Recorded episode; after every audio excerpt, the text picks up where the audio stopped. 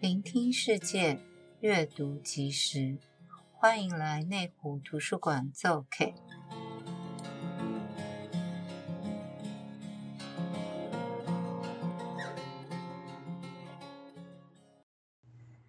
各位亲爱的听众朋友，大家好。那我们今天呢，就是要来延续我们这个呃，不能没有你，您家外籍看护从理解与建立友善互动这个主题的第二集了。嗯。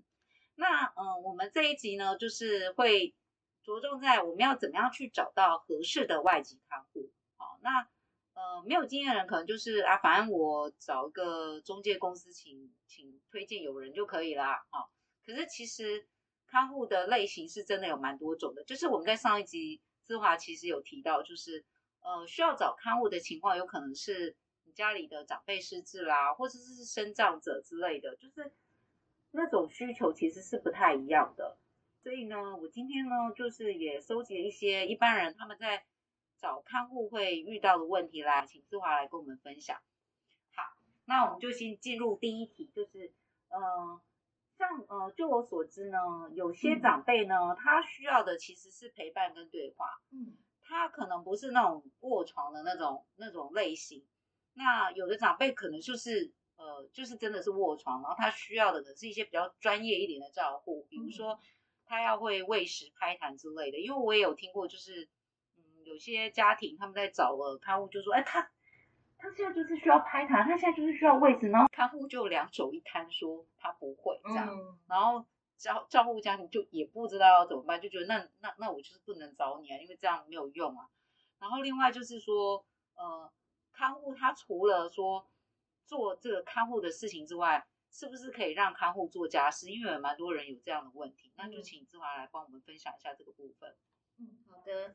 那我要跟各位要强调一下说，说其实我们没有标准答案，就是提出一些我们在实物现场所、嗯、呃发现的一些呃经验来跟大家聊聊。这样，刚才我听到一个问题是，呃，我们怎么样找到一个看护，他的他合适？那合适的地方，它可能在说切合我们的需求。对对对，所以我觉得其实有时候，呃，厘清照顾需求什么，可能就是雇主的第一个功课。嗯，对，我觉得我们常常在跟雇主讨论这些的时候，会发现，因为比如说事情来的突然，嗯，对，因为因为我们大概只有一个爸爸一个妈妈，或顶多两个，对，顶多三个。好，那我想，那我们要 三个，很辛苦。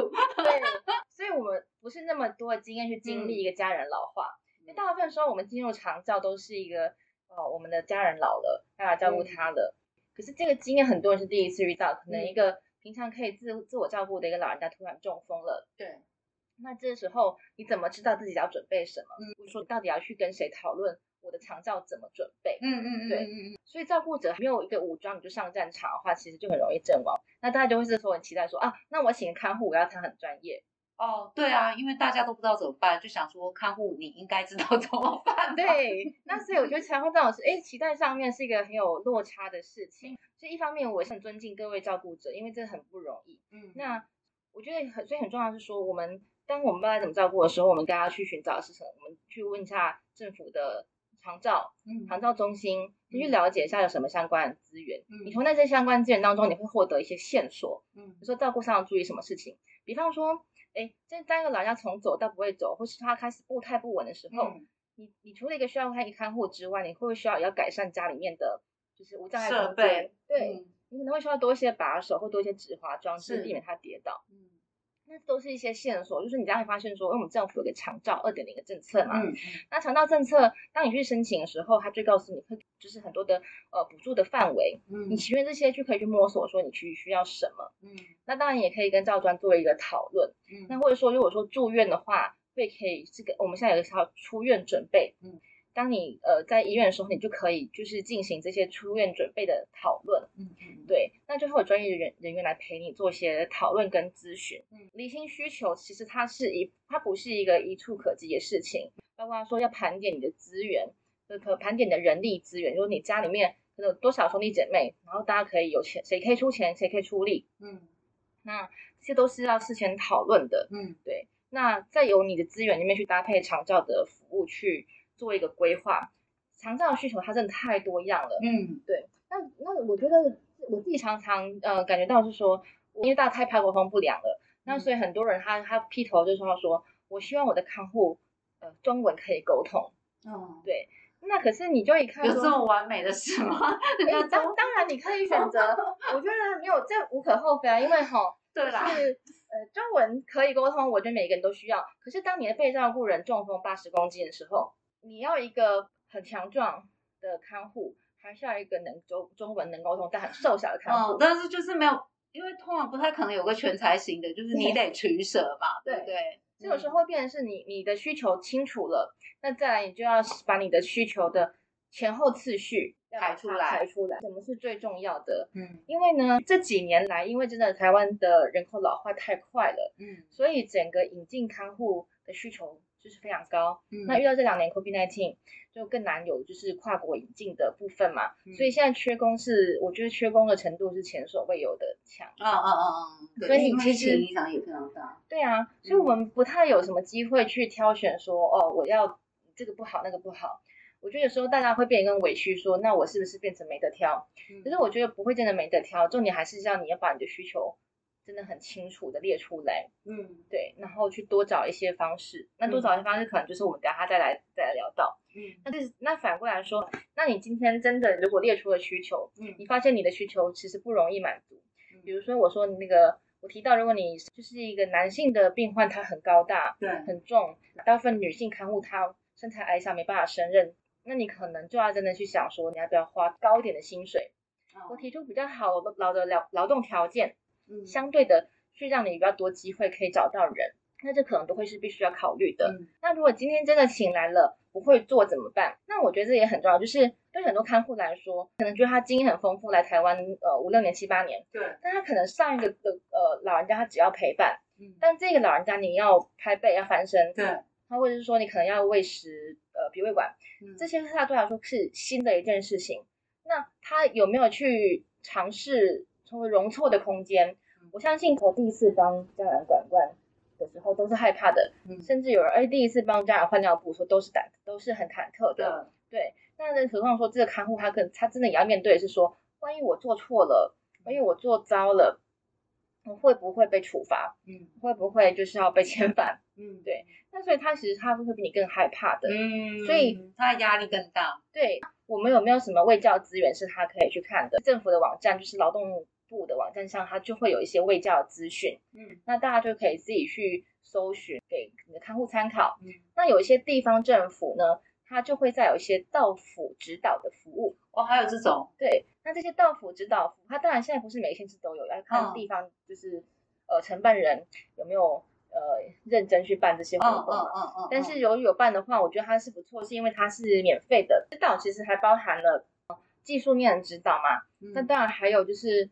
呃，要有一个翻译人员，嗯，他能够很明确的让你很双向知道说，哎，你你你只要知道这么做，那你懂不懂？有什么问题可以提出来回馈。嗯嗯、对，所以政府他在做的时候，他才会呃提供说服务人员再加上一位翻译人员，嗯，一起到你的家里面去做技术性的指导。哦，这样很好哎，这种配套，那那是 是每个县市都没有吗？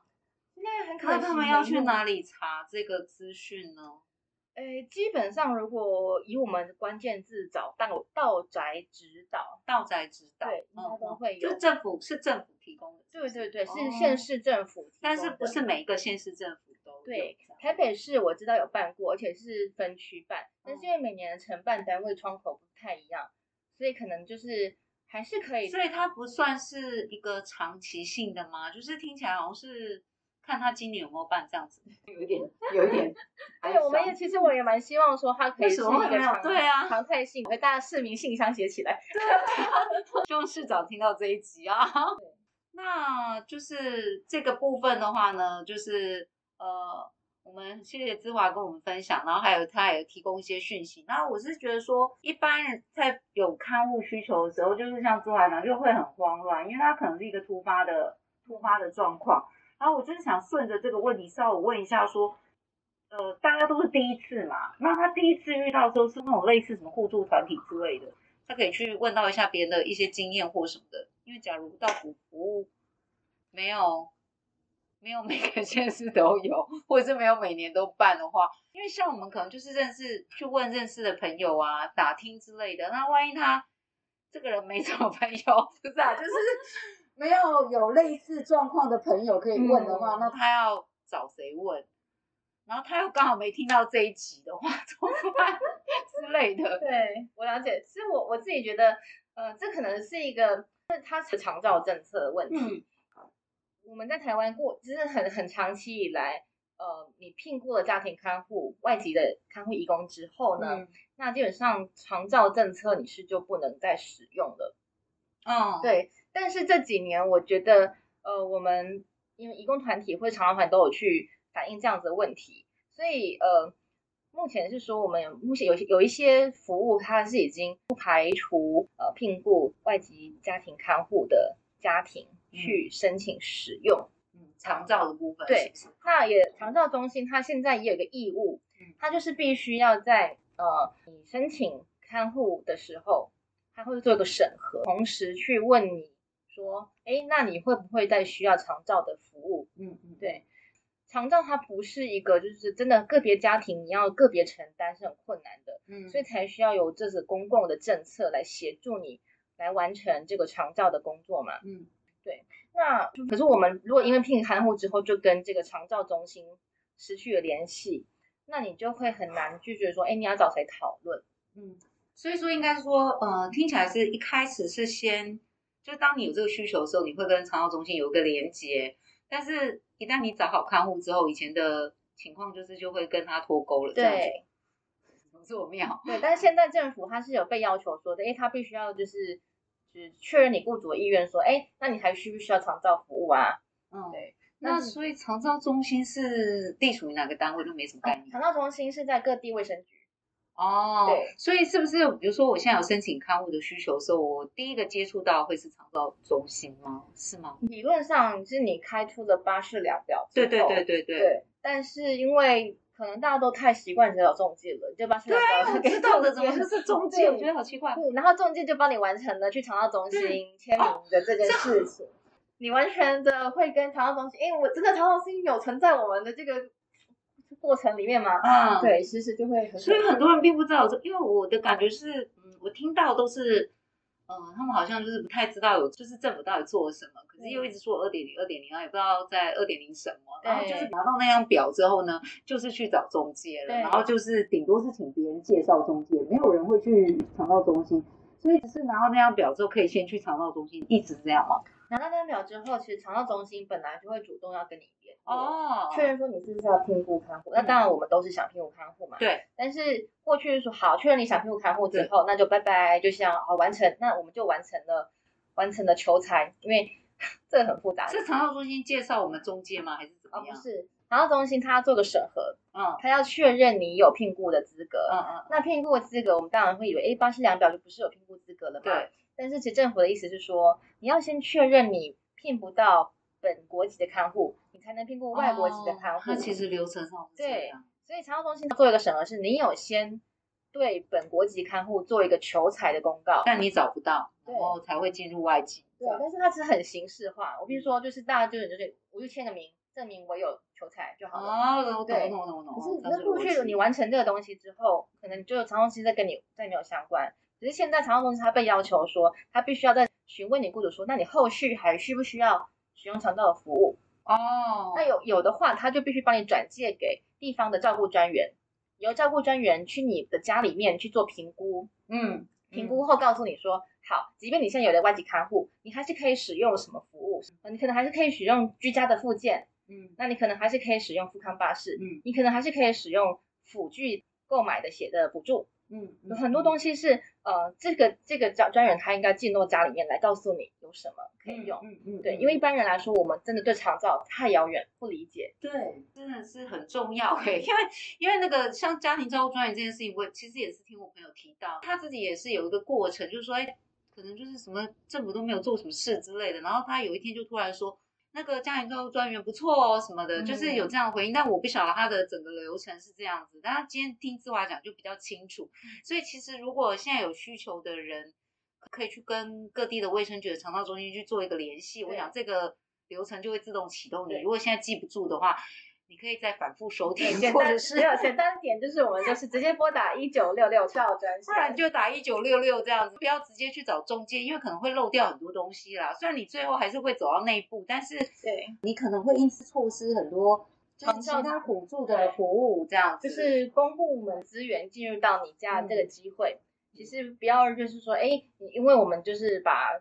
巴氏量表交给中介之后，嗯，那我们就错失这个机会，对，很可惜。可是万一真的错失也没有关系，嗯、我们随时都可以打一九六六，然后再重新去申请，让照专到你家里面来做评估跟访视。嗯嗯，对，嗯嗯嗯嗯。好，那那就大家记得哈，一九六六一九六六哈，我再重复一下，请教另外一个问题，就是刚刚已经提到中介公司了吧？然后就是不知道说找中介公司的话是有什么？可以需要留意的地方吗？像我们找中介公司，通常就是说，哎，你那个你是找哪一家的？那个好像还不错啊，然后就去那家公司找了。嗯、但是到底呃有没有说差异？比如说所谓好比较好的中介公司，或呃比较普通的中介公司，或者是是不是会有一些是不是合法的或合法？我不知道啦，嗯、因为就是都有一些听闻这样子。是，然后然后好的中介公司，它应该要提供。哪些服务就是提供到什么类型的服务？因为我们没有概念，那请志华帮我们就是回答一下这个这个问题，这样。嗯，找中介公司这件事情，当然是所有雇主就是一开始会最需要的地方，因为我们都不知道呃看护要从哪里来。对对。那因为大家会觉得，哎，看护就是从国外来嘛，对，所以的话，那我们没办法去到印尼、去菲律宾找啊，嗯，所以那当然就是要透过一个中介的公司，就把人力中介到台湾来这样。对，所以呃，我想这是无可厚非的啦。但是因为台湾其实也有说在台湾转换雇主的这样子的一群人存在，嗯，对，他可能是呃被照顾人往生啦，嗯，那或者是说他已经期满了，他想要看看有没有其他工作机会，嗯，那或者是。呃，有有些时候会说，哎，我其实，呃，我的老公啊，或是我的兄弟姐妹啊，他们也来台湾工作啊，我只想去他的那个县市工作。哦，对，有这种的。对，其实有各种各，或是他可能遭遇了一些不前任雇主不合法的对待，嗯，那他现在就是得到他，就是政府就允许他去找新的雇主，嗯，有各种不一样的可能性，嗯，但是就有也有这样一群人，就是说他是在台湾等待找换新雇主的，嗯嗯。对，所以说怎么找到这些？从国外找，或是从国内找，它其实就是一个不太一样的管道。嗯嗯。那如果从国外，现在目前的话，还是以透过中介为主。对，当然呃，不论是你要从国外，或是从国内，其实都有直接聘雇的的方式。嗯嗯。对，但是大部分人还是会想要问的事情说，好，我就是需要中介啊。嗯。那这个需求大概是什么呢？嗯。那我大概分成中介其实帮你做的事情。应该说还可以拆成三样，嗯，第一件事情就是媒合，帮你找到一个人，对，或者说帮你找到多点的人，让你们彼此，哎，你你你也可以选，对，可以可以可以选择。那然后接下来确定了要雇佣谁之后呢，再帮你完成政府程序代办，嗯，对，它就像是我们买房的代书一样，帮我们做一些代办程序。嗯，那第三部分就是在如果我们上工之后有一些事情需要沟通的时候。或者说有一些事情，它的需求，呃，我不知道政府的规定是什么的时候，那可能就会需要中介给你这方面的资讯，那以及说一些呃沟通上的协助跟建议，嗯，对，所以我可以分可以分成媒合、代办跟沟通这三个方面。代办，嗯嗯是，那所以我觉得，呃，我们大部分的人，我们其实不会知道说，哎，你的。中介公司就是，哎，你的朋友中介公司怎么帮你做到媒合跟代办？对，对，对，我们大概只知道说，哎，他觉得好像你请的看护不错，对，就是这样，对，其实我们就说请的看护不错，跟你中介公司好不好有没有绝对关系？我觉得有时候也很难讲。可是真正来说，我自己觉得发沟通其实都不是发生在中介跟那一位看护之间，沟通其实是发生在老雇之间。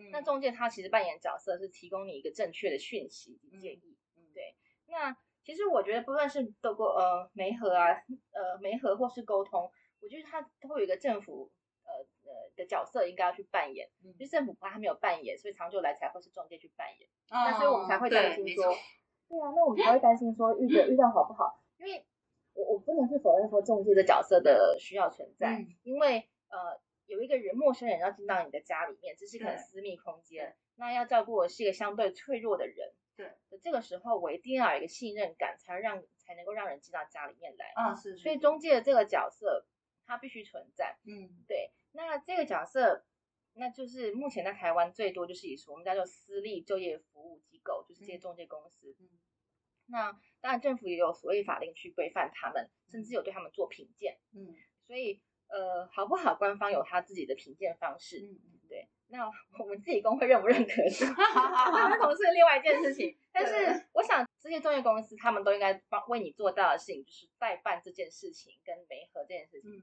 他们媒合给你合法的人。对，然后帮你把合法的代办的程序都代办完成，嗯嗯嗯，这是最基本的事情。嗯、我相信大部分中介，如果他可以成为你的中介，他一定都做到这件事情。嗯，对。嗯、那至于沟通，我就觉得呃品质好坏差很多，但它并不在劳动部评鉴范围之内，所以我们很难去跟、哦、对啊，因为他们的指标可能不可能到那么细吧，就是他们可能顶多就是说，哎，他每年的引进引引进多少人啊？嗯，然后他引进的人，他有确定他是合法之类的吧，类似这样。他可能会跟你说，哎，那他逃跑率怎么样？哦，还有这个，对对对，对。可是我觉得这指标很难去看出，对啊，很难反映到雇主。没办法从那个，假如是有个资料库之类，也只知道说这些是合法立案的中介公司，但是你实在很难知道哪一个中介公司是，对呀，就是真的有在什么品质比服务比较好之类的，实在是看不出来。或者有时候我我想就是说，所以对大家可能雇主遇到困扰，就是说我不想当坏雇主，但是我也不想要被呃看护吃豆腐。对啊，对啊，对啊，那我可能会需要知道政府到底规范是什么，嗯、我的权益是什么，他的权益是什么，对我要先知道这件事情。没错。对，那这时候我就会很建议说，大家目前因为现在政府很多资讯公开，那甚至有很多资讯传递，嗯、那目前它甚至它有一个就是你的 LINE 可以加入像我们集管家一样嘛，嗯、就是他们的劳动部也有针对于雇主做一个一九五五的 LINE at，嗯，在那个 LINE 的 ID 打一九五五，也有中文的。推播，呃，像现在 COVID-19 的期间啊，很多的政策会跟我们的雇主家庭相关，嗯，他们也会把这些讯息都推播给雇。主，嗯、然后用中文。那外籍的移工他们也可以用外文，嗯，就一样的一九五五的那个 at 里面，对对对，嗯嗯，对，就说这个东西它就会有来自官方的讯息，因为过去为什么你会害怕不知道，是因为你会希望中介跟你讲。那你没有其他求证管道，你可能就只好相信中介讲的。嗯嗯。那这个对不对？到最后都是雇主要承担。对。那就比如说，呃，那跟你，那跟你讲说，哦，那做什么都没有关系，对他全包了，没有关系，他都 OK。啊。对。那可是可能不是这样吧？那感觉有点有点可疑。没错。对。对，就是在这时候，你可能就会需要求证的管道去去找。那我觉得政府的资讯就会是很重要的一个部分。嗯嗯。关于聘雇程序方面，嗯，呃，有些雇主他如果你进一步想要了解的时候，嗯，那你就可以再加另外一个下载另外一个 app，叫做移工聘雇小帮手。移工聘雇小帮手，好，大家记得移工聘雇小帮手，这是一个 app，那它也会推播一些比较关于聘雇的程序相关的，哦，嗯，对，嗯，当然是个别雇主，你其实一个你一个人一辈子，你就聘几个看护而已，对啊，所以不一定愿意花那么多力气做这些功课，嗯，所以我觉得仰赖中介是一种说你要想。想清楚自己的依依赖需求是什么，嗯，对。但我觉得最多人在评估之后，他需要的是资讯。政府他过去做的不是很好，但慢慢的他在建制一些管道，嗯，让大家简单的去做到查证，嗯、去了解相关权益的工作，这样子。嗯、所以就是你刚刚提到有个九五五的是，你看我们就一九六六是长照专线，哦，长照专线是一九六六，好。然后一九五五。是一个关于义工的劳动权益的一个专线，嗯，那它当然它也设置了一个 line，好，哦，所以它是跟着这个一九五五设置一个 line，嗯嗯，就你刚刚提到的这样，对，嗯嗯嗯，然后呃，另外就是那个移工聘雇小帮手，它就是这个 app，对，当你对于自己办程序这件事情，你可以不要代办的话，嗯，那这个可以协助你，哦，了解了解，就是等于说，呃，刚刚姿华意思是说，因为我们大概就是比较。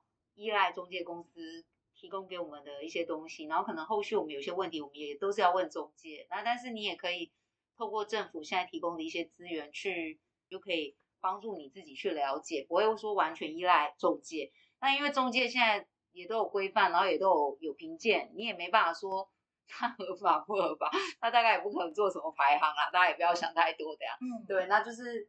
透过这样的方式来来找，那我自己是问了一下我的朋友，这样就是关于找中介这边可以跟大家分享一下，但是不要问我是哪间中介公司。就是呃找中介的时候，他找了两两家，两家其实都还蛮热心，就是有一直推荐他一些人选。但就是这个，我觉得关键蛮在于说，这个中介公司是不是真的能够了解你的需要，然后他才能够比较正确的推荐。其实是也是可以，因为我从我那个朋友听到，我就觉得哇，这间中介公司真的是蛮厉害的。他就是后来又找一个还蛮不错的、蛮不错看护外籍看护、嗯、公司，就是有实际到他们家里去看，就是问说那之后他这个看护要睡哪里？嗯，那我那朋友他就是有有另外弄了一个小床。就刚刚志华有提到，就是他们会睡睡在旁边之类的，所以他就弄了一一张小床，想说就是类似看护床床那种，然后让他在那个那个照顾者旁边这样睡这样。那那个中介公司看了之后就说，这张床这样不行，因为他看那个床的可能尺寸或者是形式，他说这睡久了之后他他会受不了，嗯、就是会建议说他把这个床移开，然后变成改铺榻榻米之类的。嗯、他说这样睡起来反而就是会。比较舒服，然后后来，呃，那个就是可能他跟看护比较多互动之后，看护有告诉他说，那个其实他在进入他们家庭之前，那个中介已经有告诉他说，有点类似说他的作息，就是他这这个照顾家庭需要的作息，或是要做什么样类型工作，有先沟通过这样子，所以这个等于说他现在找到这个看护，就是算是他觉得很满意，而且这个。就我听起来，我也会觉得这间公司很，就他会有考虑到一些很蛮实际的东西，对，嗯、所以这是我能够就是跟大家分享的，因为我因为就是刚好我身边有人有这样讯息，但你能不能找到那样中介，我也不知道，看缘分，不要问我，因为我也不知道，对，因为我没有在做广告，只是说这是一个可以参考，如果那个中介公司都可以做到这种程度的话，我觉得他介绍的看护也不会太差。其实我觉得这讲好是说，他你从媒合这个阶段其实就是沟通的开始，嗯，所以媒合的这个阶段，他就愿意做到说一些双向沟通，并且应该以一个就是说，哎，照顾的照顾者的需求，被照顾者的需求都去兼顾的方式，嗯，来告诉你我们可以怎么做，来建议你我们可以怎么做，对对对对，他就是有点类似这样子，嗯，那其实这是一个我认为就是说，不论它是一个呃呃公立机关的媒合，或者是说。呃，私人机构中介的媒合，嗯，都应该要做到一个事情，嗯嗯，对，因为你只有这样的态度，你才能在后续，如果我们发生问题的时候，你才能够确定说，哎，这个人他其实会站在一个比较客观、不偏袒我们、不偏袒对方的角度来处理问题。嗯嗯嗯嗯，好，那这就是给大家参考这样。接下来最后一题呢，就是说，嗯，因为刚刚其实也有提到说，像看护啊，他们自己。就是他们有他们的工作权利嘛，因为这个是工作啊。那他有时候就是会需要休假，那可是照护好像没有什么，没有什么休假，因为有的照护大部分都是二十四小时，就是全年无休啊。那这样子看护他要休息的时候要怎么办？其实雇主是嗯也知道要给看护休假，那但是他给看护休假的时候就会变得没有人，没有人可以看看看护了。然后如果说你又给你。这个看护太多工作，看护可能真的会受不了，就是逃掉，就是办他就是可能离职之类的。然后那雇主又重新找人，可是他们重新找人，其实就又要隔一段时间。那这其实是一个蛮实际的问题，我也觉得这不不是看护单方面的问题，所以就是不知道这个部分的话，就是之后有没有什么就是解解套的方式来解决这个问题？这样。其实在台湾啊，家庭看护工，呃，我们都会有一个印象是他们就是呃全年无休在工作嘛，但其实呃。我们的政府跟就是这些外国的政府在确定要引进他们国家的呃的工人来做看护的时候，其实都是有一个签订一些定型化的一个契约范本。那这个契约范本里面其实就是很明确提到说，这些家庭看护义工他们就是要周休一日，嗯，这其实是他们的权利。嗯，那只是在于说，呃，我们都平常都很习惯说，那我们就是加个但书说，但是如果他不放不放这天假的话，我们就是用。呃，加班加班费，对，嗯、一日的工资来换取他不休假。但是因为家庭看护工的薪资，因为它不适用劳动基准法，嗯，所以就是以目前呃政府跟外国政府约定的话是一万七，嗯，为这底薪。那换算的一天的话是五百六十七元。那五百六十七元它真的非常便宜。对啊，它就是加五百六十七还要再多做一点这样子。一个人不用一百，也不用六百元。嗯，那这样的话，我觉得相对来说。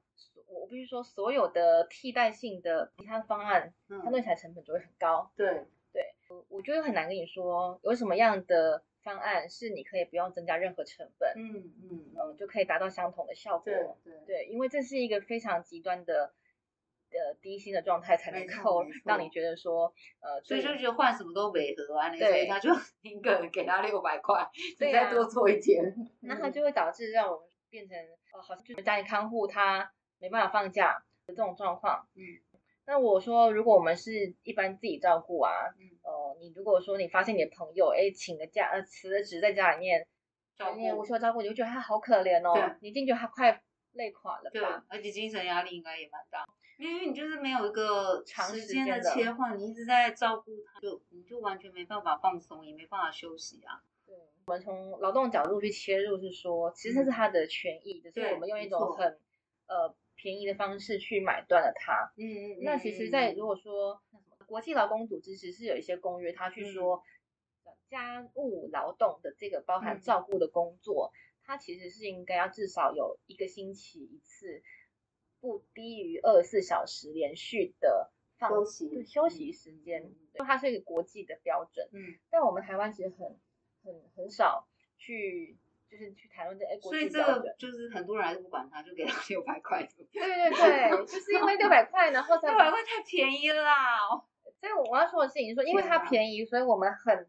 我们会会变成一个很怠于去思考替代方案是什么？哦，对对，所以我们不是最简单就是付六百块就好了。薪资的结构跟这个法律的政策的环境，它会很容易让雇主去觉得说，那我就这是一个最简单处理对，而且简单也算合法这样子。对，简单便宜又合法，就是那是你我们每个人经济理性的问题。对对，所以可是呃，可是我们我觉得说还是要面对的事情就是说，呃。他还是会回到说，照顾还是长照的长，你是长照家庭，因为政府不应该要抽手的问题。对啊，对啊，嗯，所以目前我们大部分还是会，我们也是倡议了非常多年。那政府这几年终于就是让呃聘雇外籍看护的家庭也可以同时申请使用喘息服务。对，我刚刚就想到，因为我就想觉得快要快要死了。现在是有喘息服务之类的。对，对，以前是你聘看护就不能用，就不啊，好像不能并都同时就对了。现在可以，可以，而且台北市是全台湾第一个实施的地方。哦、对，所以大家一定要去喘息申请。那有人就说，哎，其实我看护不太放假，也不用吧？我必须说，他现在不要放假，可是如果以后老人家更不好照顾的时候，他会不会更需要放假？嗯嗯，嗯，对，那其实是那。呃，长照的使用者他不会越来越好照顾，通常是越来越难照顾。哎、嗯，对，那你这样这是一个必然的走向，对，他一定会走到那个地步去的，对啊。对啊，所以有些人会说，哎，他来台湾第一年都不放假，第二年、第三年才说要放假，因为他是不是学坏了？哦，有有有有，我有听过这种，就是你看他做久就油了什么之类的，然后就会开始想一些有的没的。对呀，嗯，也有时候我们会问，真的是我们平时问是问他说。请问你觉得你家老人变得更好照顾还是更难照顾？嗯嗯，其实大家心里都有数。嗯嗯，对。那所以我们本来就必须去假设说，呃，劳动条件它会变化。嗯，对。那劳动条件变化，它都是雇主的成本。嗯。那你怎么去找资源来分摊这个成本？嗯，对。那我们我就会觉得说，那长照是个方向，要去大家要去长照，请政府给资源，嗯，这很重要。嗯，因为这个长个人家庭长照这功能它健全了，嗯，我们才有办法去上班嘛。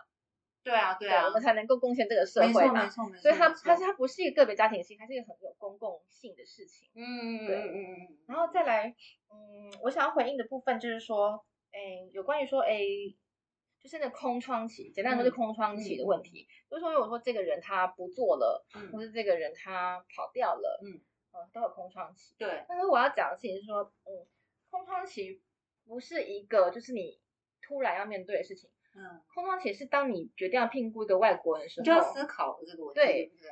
应该说不要说他换雇主会不要跑掉，包括他要不要返乡探亲。哦，他可能要，有些人真的要返乡探亲。对啊，嗯，雇个外国人，他的家人，他真正的家人在那么远的地方，我们不太可能说，哎，你都十年不要返乡。对啊，对，那没错。那我们说，哎，他不管怎么样，他他极有可能会遇到中断的事情。对，那极就是中断性，他完全不可能避免。避免，对，所以。在聘雇的时候，你就要先把它列入考虑去讨论的。对，那包括说，我觉得，包括说我们聘雇的是一个人，他是活生生人，他可能也会生病。对，没错，没错。那很多人他可能就，哎，他生病，他可能要开刀休养一阵时间。那难道这时候我就要把他解雇了吗？嗯，对我，我我们是说，第第一，你聘一个是人，第二是说他是外国人。嗯，所以我我们没办法去假设说，空窗期他不应该发生，嗯，它是一个必然要发生的事情。对对，但是我觉得这个观念很重要，就是说，呃，当我们这一家可能不是只有我一个人当雇主嘛，可能很多兄弟姐妹当雇主，那我们需要先真的要先讨论好，嗯，这个空窗期怎么办？嗯，对，我觉得很多照顾者团体，他们要推行说，哎，那照顾者要有个照顾家庭会议，那我觉得这就很重要。哦、对对对对，很有道理。对，就是这些是大家可以吃东西风险摊出来讨论，而不能去期待说我就是一定可以聘雇到一个三年、十年都不用请长假看护，嗯，去做这样子的幻想，我觉得是一个不太切实的事情。嗯嗯嗯，对。好，觉得。刚刚子华讲这些，让我觉得我要 好好检讨一下我自己。我觉得我题目定的都有问题，就是说，因为其实因为我开始就是想说，我比较是雇主的角度，因为我身边都是雇主，嗯，不理解。对，然后比较 care 的点是说，就是我刚刚提到，就是因为他们照顾的是我们重要的家人，你不会希望你的家人得到不好的照顾，所以我就一直以这个点来出发。那刚刚就是姿华点出一个点，我觉得很好，是说。长照这件事情是整个家庭的事情，那我们自己这边其实本来就要有一个完整的规划，然后就是看家人之间要决定要怎么做，然后要把整个过程都先想好。那那至于说这个休假这件事情，我自己是觉得，如果都完全不休息，算是有点不太合乎人性。就是他做久了，他一定会累，然后就是说照被照顾者越来越难照顾，这真的很容易理解，但是我不会想到就。他们一定会越来越难照顾，然后因为这种长，既然大家都叫长照嘛，没有短照，所以所以这很久的事情，所以你希望他永远都不休假是怎么可能？还有他又不是机器人，他身体一定会有不舒服之类的。只是说，因为他们就是相对比较弱势的一群，因为雇主就不不管你，他觉得，那你就是继续上啊，因为我找不到人，类似有点有点这样。所以呢，我觉得就是。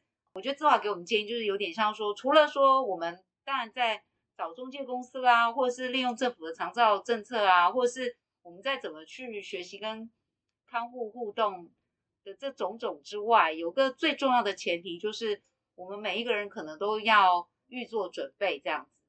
好，那我们今天呢就分享到这里了。好，那下一集我会请那个姿华分享一些就是移工在台湾的故事。因为我们跟这个就是外籍看护之间就是不同国籍啊，然后语言也不一样，所以大家可能跟我一样，就是对移工不是很了解。那有人可能会很喜欢他们，或是不喜欢他们，或甚至会很害怕他们，因为我们对他们其实并不了解。